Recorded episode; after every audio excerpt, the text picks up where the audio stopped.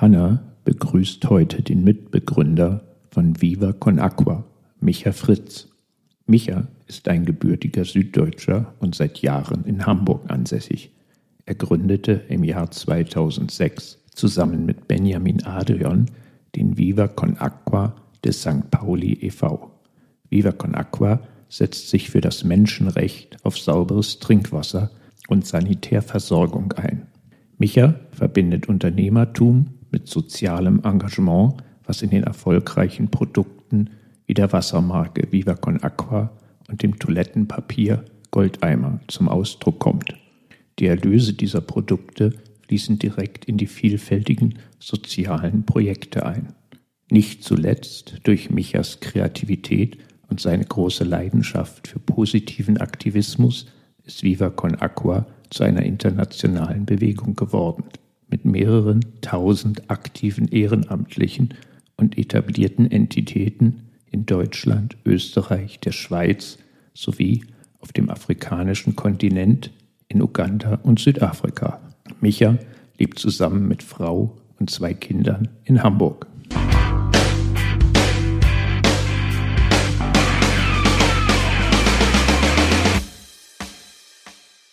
Micha, ich freue mich, dass du beim Podcast dabei bist. Wir starten wie immer mit unseren Einstiegsfragen. Der Klassiker, den jeder Gast gestellt bekommt. Hast du eine Lieblingsmarke?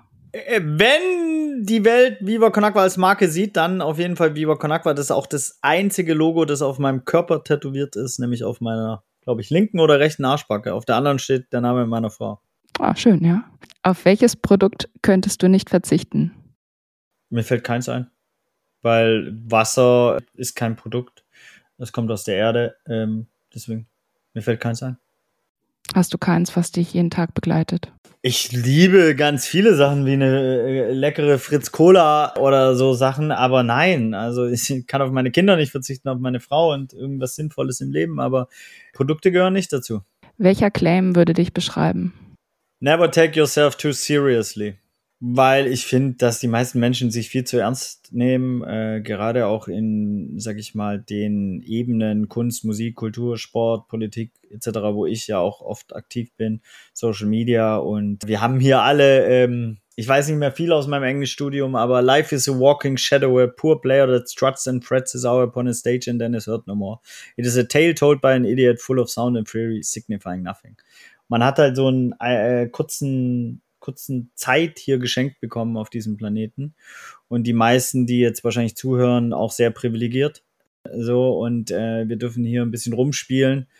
Und äh, wenn man sich zu ernst nimmt, dann macht das Spielen erstens nicht so viel Spaß und zweitens äh, verpasst man ganz viele Sachen. Und äh, drittens ist es ähm, ein Geschenk und deswegen sollte man spielerisch damit auch umgehen. Gibt es einen Ort auf dieser Welt, wo du sagst, das ist der beste Ort? Landschaftlich war Bulungula an der Western Cape von Südafrika einer der schönsten Orte, wo ich je war, ein Projektgebiet von Rio Kanakwa. Äh, sehr romantisch, wunderschön, Sonnenuntergänge, bis der Arzt kommt und so weiter. Und dann gibt's aber in Kampala Urban Areas, wo, wo das Leben so vivid äh, lebhaft ist, dass es zauberhaft ist. Mellontor Stadion äh, und Gallery ist auch für mich eines der besten Orte dieser Welt, weil es ein Gesamtkunstwerk ist. Also und so und ganz klar Haltung gegen jegliche Form des Rassismus, Sexismus, Faschismus, Homophobie, Transphobie, Xenophobie etc. zeigt. Von daher gibt es viele beste Orte. Damit verbunden hast du ein Festival, was dir, was du am liebsten hast, wo du die besten Erinnerungen dran hast? Also Miller und unser eigenes Kunstfestival, ist schon sehr zauberhaft. Die besten Erinnerungen habe ich wahrscheinlich trotzdem, weil Miller und ist immer super anstrengend und ich bin nur am Arbeiten und keine Sekunde frei haben. Wahrscheinlich an Southside Festival, wo Ärzte sich abgeworfen lassen haben mit Pfandbechern, wo Massive Attack eine Ansage für uns gemacht hat für sauberes Trinkwasser, wo Foo Fighter sich das Wasser in, in ihren Turbos gehortet haben, ohne wahrscheinlich zu verstehen, dass wir sozial sind. Trotzdem habe ich es gefeiert. Ja. Wir sind groß geworden auf Festivals. Also ohne Festivals gäbe es uns nicht. Das ist so ein bisschen die DNA von uns. Cool. Was würdest du sagen, ist das Beste an deinem Job? Oh, da gibt es viele Vorteile. Also wirklich viele Vorteile, weil, oder das Beste, du, du fragst immer nach den Superlativen, ne? Merke ich schon. Ähm, und dann kriegst du auch nicht die eine Antwort. Äh, naja, mittlerweile ist meine Job Description ziemlich geil. Free Radical. Ich darf machen, was ich will. Und bin nicht in diesen ganzen Strukturen, die Firmen gerne kreieren, so dass keine Innovation mehr herrschen kann. Und dann fragen sie sich, hey, warum gibt's denn keine Innovation bei uns? Ja, puh, dem Moment, wo du irgendwas Innovatives in den Raum bringst, wirst du gelüncht, aber das ist was anderes. Deswegen, also, ja, mein Gehalt ist geil. Also, ich krieg 5000 Euro jeden Monat. Das ist ein Luxus. Foto. Ähm, ich äh, darf was Sinnvolles machen. Am Ende ist das definitiv das Beste. Ist alles, was ich mache, macht Sinn und mir sogar Spaß. Mhm. Und die letzte Frage, was muss sich im Marketing ändern? Naja, vielleicht ist Marketing falsch. Weil Marketing brauchst du eigentlich nur, wenn du ein scheiß Produkt hast. Wenn der Kern deines Produktes keine Sinnhaftigkeit hat. Fast. Fast. Das ist bewusst auch ein bisschen provokant gesagt äh, weil ganz viele Produkte, die Marketing brauchen, die sind gar nicht so gut für die Welt. Schau dir die ganze Autoindustrie an. 96 Prozent der Zeit steht ein Auto still, 50 Prozent der Städte sind designt für Autos. Ist völliger Wahnsinn, dass wir immer noch das, also so 50 Prozent der Städte. Also das muss man sich einfach mal wirklich überlegen, was für Alleen das sein könnten, wie wir da flanieren könnten, was wir da bauen könnten von Hüpfburgen, äh, Wald, äh, alles endlos sich Vorstellungskraft. Aber die haben wir gar nicht, weil wir sie einfach mit äh, Beton zukleistern. Und wenn man sich da anguckt, zum Beispiel das ganze Marketing, das in Autos gegangen sind, jede Werbeagentur, die gerade zuhört, soll mal sagen, wie viel von dem äh, Budget, Jahresbudget eigentlich von der Autoindustrie kommt. Ja, wie viele Werberinnen sind groß geworden durch die Autoindustrie? Welche, welche so. Das heißt, long story short, wir haben jetzt nach 16 Jahren bei Vivo Kanakwa äh, endlich, auch weil wir jetzt am Punkt sind, wo wir es, glaube ich, brauchen, eine Marketinggeschäftsführerin eingestellt und ich bin sehr dankbar, dass sie da ist. Davor hatten wir das gar nicht, weil unser Aktivismus war unser Marketing. Ich glaube schon daran, dass wenn du wirklich etwas zum Besten aller Wesen oder Gemeinwohlbilanz oder Ökobilanz oder wie auch immer man es jetzt äh, Purpose Economy betitulieren will, dann brauchst du das nicht so, wie wenn du eigentlich etwas verkaufst, was die Welt gar nicht braucht. Klar, und auf der anderen Seite umso besser, wenn man das Marketing eben für die Zwecke nutzt, um die Städte frei zu bekommen, Mobilitätskonzepte neu zu denken und auch Konsumenten davon zu überzeugen. Ne? Absolut. Kann, absolut. Und da ist auch wirklich, ich habe einmal einen Vortrag vom ADC, das ja. ist ja dieser Art Directors Club und so weiter gehalten. Und da habe ich ganz klar transparent, weil ich das gelernt habe, äh, zu sagen, dass ich nervös bin, weil wenn ich euch knack, dann knacke ich quasi mhm. die ganze Welt weil die, die Werbeagenturen natürlich die Narrative bestimmen und die Narrative verändern, also ohne die veränderten Narrative wirst du nicht die Strukturen verändern. Deswegen sollte es jetzt auch kein Marketing-Bashing sein und es hat auch nichts mit Marketiers zu tun, sondern das ist ja eine gesamtgesellschaftliche äh, äh, Entwicklung gewesen und Denkmuster und Strukturen, auf denen dann Marketiers aufbauen. Und jetzt aber so langsam kapieren, glaube ich, wir alle, wir haben eine Entscheidungsmöglichkeit und wir haben auch eine Verantwortung, auch mal zu sagen, den Case nehmen wir nicht.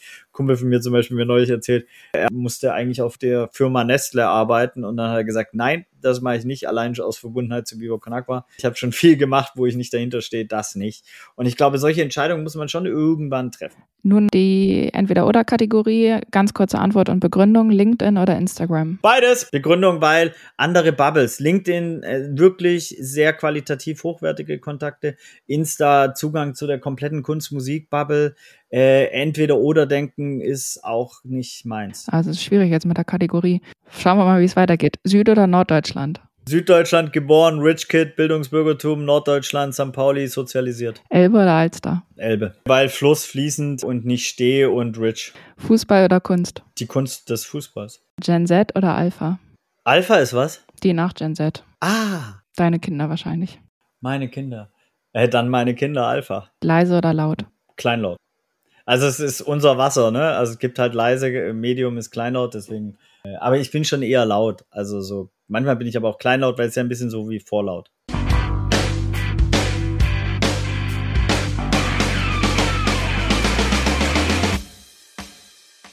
Ich würde gerne über eure Entwicklung sprechen, also die Entwicklung von Viva Con Aqua. Ich glaube, das liegt auf der Hand, das zu diskutieren, weil es irgendwie schon extrem spannend ist, wenn man das von, von außen mal drauf schaut.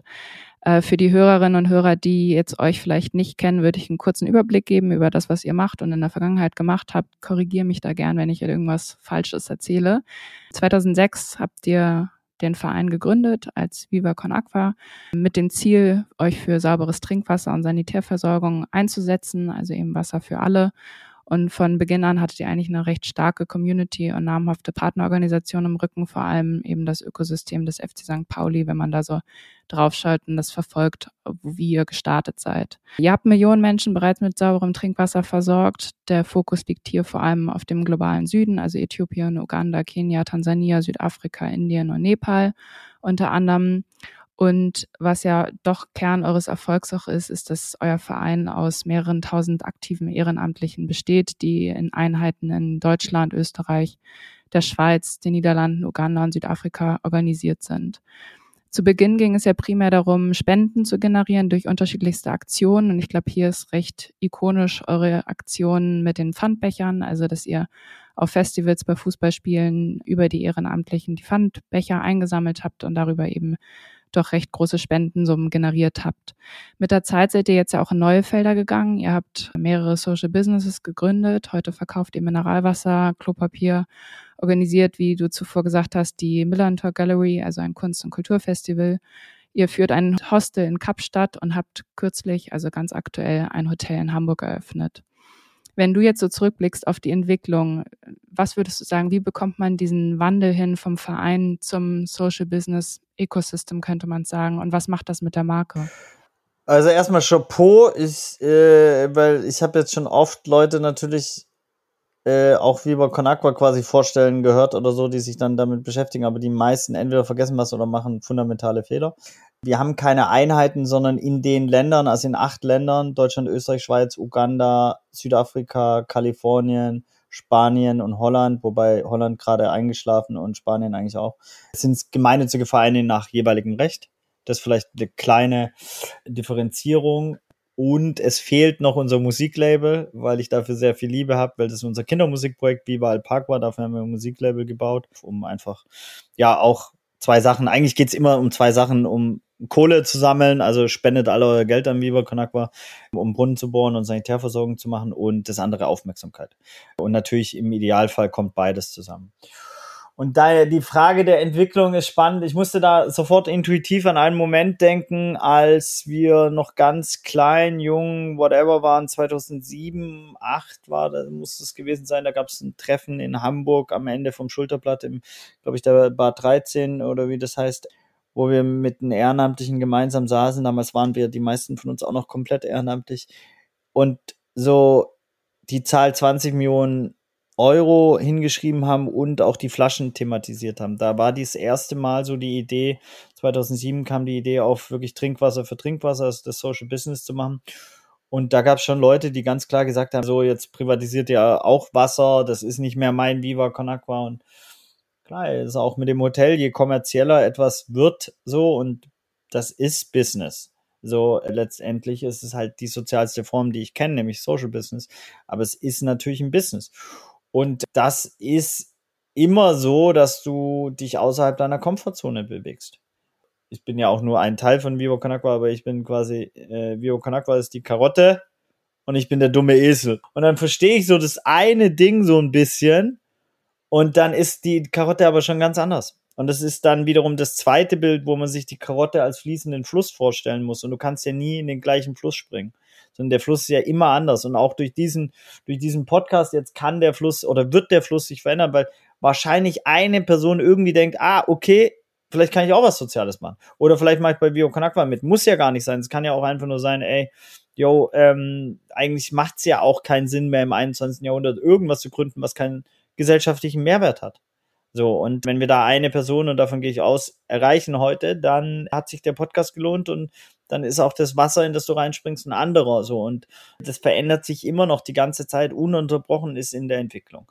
Und letztendlich wird auch Viva Con Aqua immer auch der Ausdruck der handelnden Person sein.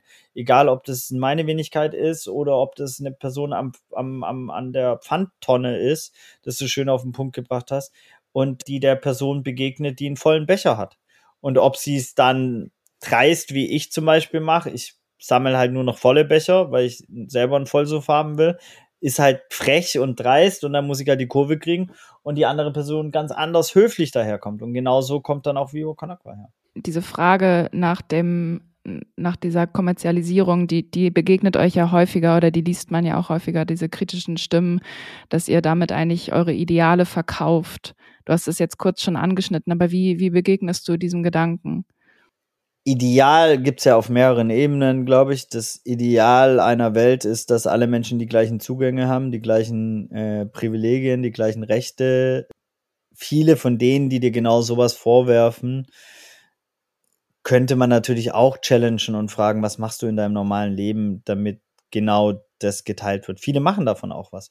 Und es geht auch nicht um Vorbilder. Das ist auch immer viel zu einfach. Ähm, es ist aus meiner Sicht die einzige Möglichkeit, in der ich meine limitierten Talente äh, einbringen kann, die Welt ein bisschen gerechter zu machen.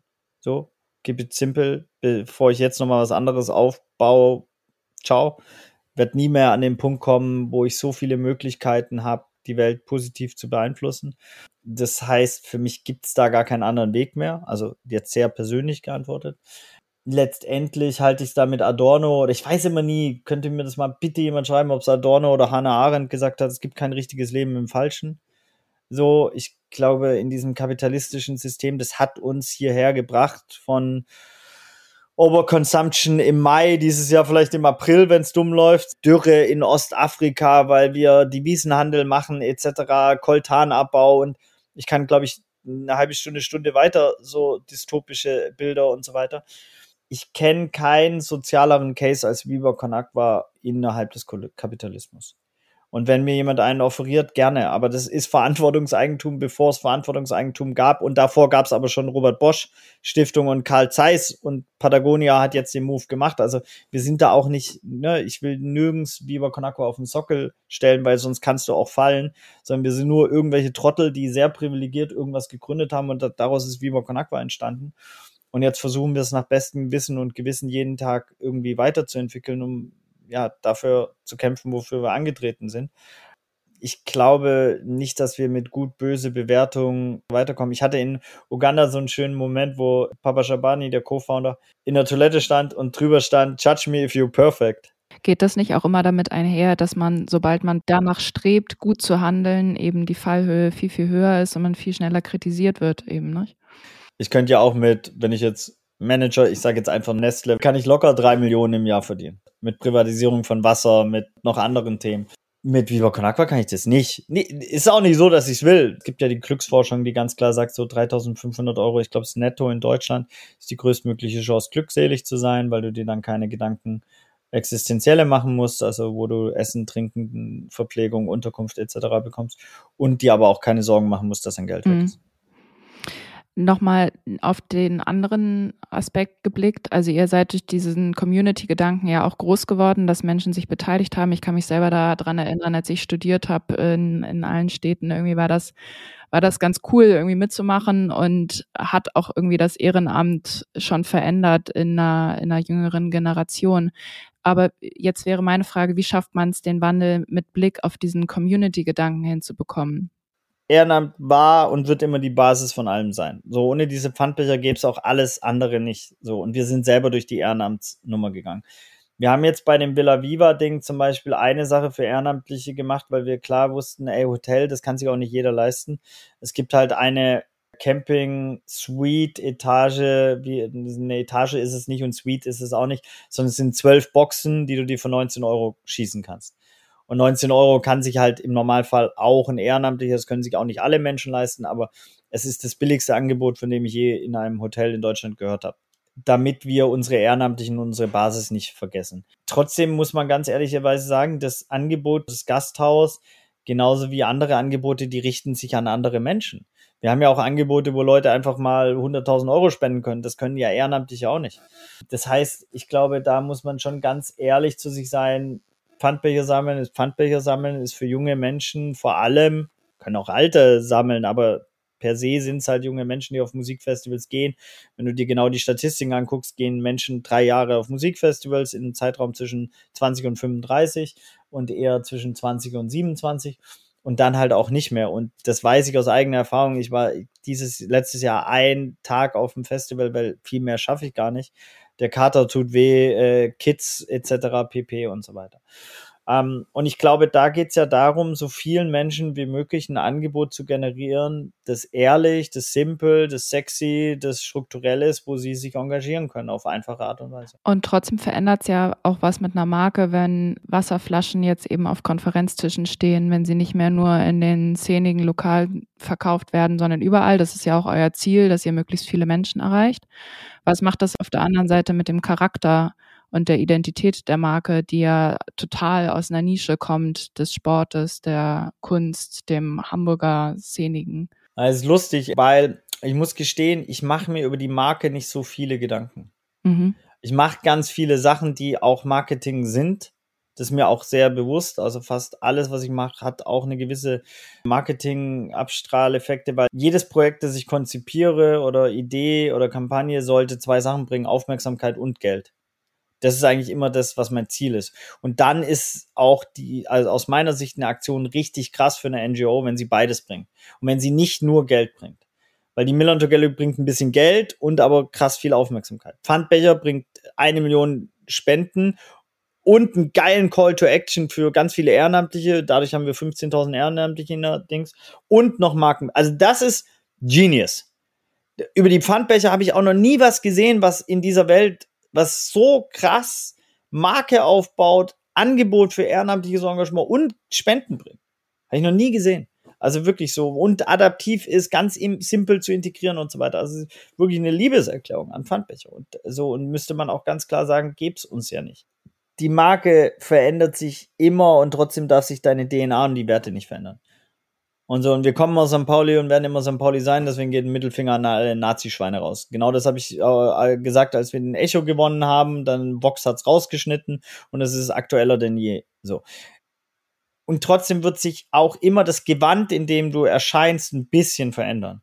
Und es wäre auch nicht authentisch, wenn ich jetzt genauso wie ein 25-jähriger denken, reden und auf der Stelle hängen geblieben wäre quasi, wo wir Viva Con Aqua gegründet haben und wo ich von Tuten und Blasen keine Ahnung hatte, wo ich nicht mal eine E-Mail-Adresse hatte, keine zwei Kinder etc. und nicht durch diese Reflexionsphasen immer noch White Saviorism machen würde, also Fotos mit kleinen Kindern auf dem afrikanischen Kontinent. Dann so, das wäre auch nicht authentisch. Ich glaube, Authentizität ist entscheidend. Ich glaube, äh, entscheidend ist auch, dass du mehrere Angebote generierst, also dass du eben auch ähm, Menschen sprechen, Plattformen baust, wo halt nicht nur ich, der jetzt 40 bin, der eine gewisse Art an Menschen abholen kann, aber vielleicht für manche bin ich zu schrill, für manche bin ich zu nervig, zu laut, zu vulgär, whatever. Und für die brauchst halt andere Angebote. Mhm. So, ähm, ich glaube, das ist auch entscheidend. Also auch da eine Diversität der Marken auch das ist ja das ein bisschen Spannende bei Vivo Con Agua, wenn du es dir genau anguckst. Miller und Gallery kann ja schon, also Vivo Con Agua ist immer sehr klar fokussiert aufs Thema Wasser und auch so wenig politisierend wie möglich, um einfach gute Arbeit leisten zu können und nicht in politischen Diskussionen zu fangen. Und Gallery zeigt ganz klar den Mittelfinger. Goldeimer hat äh, antirassistisches Klopapier gemacht mit eins der ersten geilen Massenprodukte für Antirassismus, meines Erachtens, was ich mitbekommen habe in Deutschland, nachdem George Floyd ermordet wurde und hat es dann in den AfD-Flügel reingeschmuggelt. Also das, deswegen, ich glaube, da auch eine Diversität reinziehen auf dieser Marketing-Ebene, um halt auch unterschiedliche Menschen zu erreichen und unterschiedliche Bubbles und letztendlich ich glaube, das Treueste, was wir gemacht haben, ist, dass es auf einer formaljuristischen, ökonomischen Ebene nicht uns gehört. Mhm. Sondern dass es immer der Stiftung gehört, immer die Gemeinnützigkeit bei allen sozialen Unternehmungen, die wir gegründet haben, egal ob es Wasser, Klopapier, Kunstfestival oder jetzt auch Villa Viva, immer die Mehrheit der Gemeinnützigkeit gehört und wir als handelnde Personen, Gründerinnen, whatever, in keiner Weise finanziell partizipieren abseits von unserem festangestellten Gehalt. Ja, das ist ein guter Punkt, weil das halt eben der Kern des Ganzen ist ne? und dadurch kein, kein Widerspruch in sich eigentlich darstellt, in dem Sinne auch selbst, wenn es eben auf den Konferenztischen steht oder in den nicht ganz so coolen gastronomischen Betrieben. Noch eine abschließende Frage zu dem Thema, wie geht's weiter? Was kommt jetzt nach dem Hotel? Was sind die nächsten Schritte? Auch da bin ich nur eine Stimme, ne? weil da würde jede Person im, im VCA-Kosmos sicherlich unterschiedlich antworten und das ist auch gut so. Ich glaube, jetzt erstmal äh, Ruhe reinbringen in den Kosmos wieder. Also weil so etwas Neues, so eine Entität, und das ist jetzt auch keine kleine Entität, die wir da gebaut haben, sondern es ist ein komplett neuer Business Case. Das heißt, da wieder Struktur nachziehen, saubere Kommunikation nachziehen, intern und extern und sich fokussieren wieder auf unsere Arbeit, so, weil das natürlich immer, das sind dann, ja, so ein Hotel zu starten, das ist dann halt voll Fokus für ganz viele Leute und dann bleiben auch andere Sachen auf der Strecke. Ich persönlich weiter an so Themen wie Viva Konako Uganda arbeiten, dass die da ihren Support haben, den sie brauchen, damit sie da weiterentwickeln können, sich self-sustaining werden können, was ihre eigene Vision ist, nicht meine, sondern ihre also langweilig wird uns definitiv nicht, weil dafür sind wir zu hippelig und so und trotzdem auch jetzt nicht noch sieben weitere, also wir müssen jetzt nicht noch ein Wasserstoffauto auf den Markt bringen, wobei ich es cool fände, wenn es das gibt, weil ich glaube daran mehr als an Elektro, aber auch davon habe ich keinen Plan.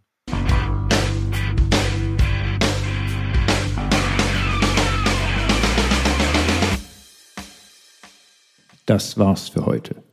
Viva Con Aqua, ein gemeinnütziger Verein, der sich für das Menschenrecht auf sauberes Trinkwasser und Sanitärversorgung einsetzt und von tausenden Ehrenamtlichen getragen wird, ist ein Beispiel für erfolgreiches soziales Unternehmertum. Welche Herausforderungen stellen sich im Marketing für einen sozialen Zweck?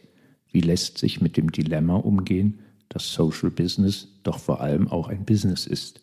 Wie lassen sich diverse Zielgruppen, die von studentischen Ehrenamtlichen bis hin zu wohlhabenden Spendern reichen, unter einen Hut bringen? Falls ihr mehr zu diesen Fragen wisst als Micha und Hanna, könnt ihr auf unseren LinkedIn- und Instagram-Channels eure Weisheiten mit uns und der restlichen Marketing-Community teilen. Die Links findet ihr in den Show Notes. Zudem befinden sich dort auch Links zu verschiedenen Quellen, die Auskunft zu den heute diskutierten Themen geben. Auf Wiederhören.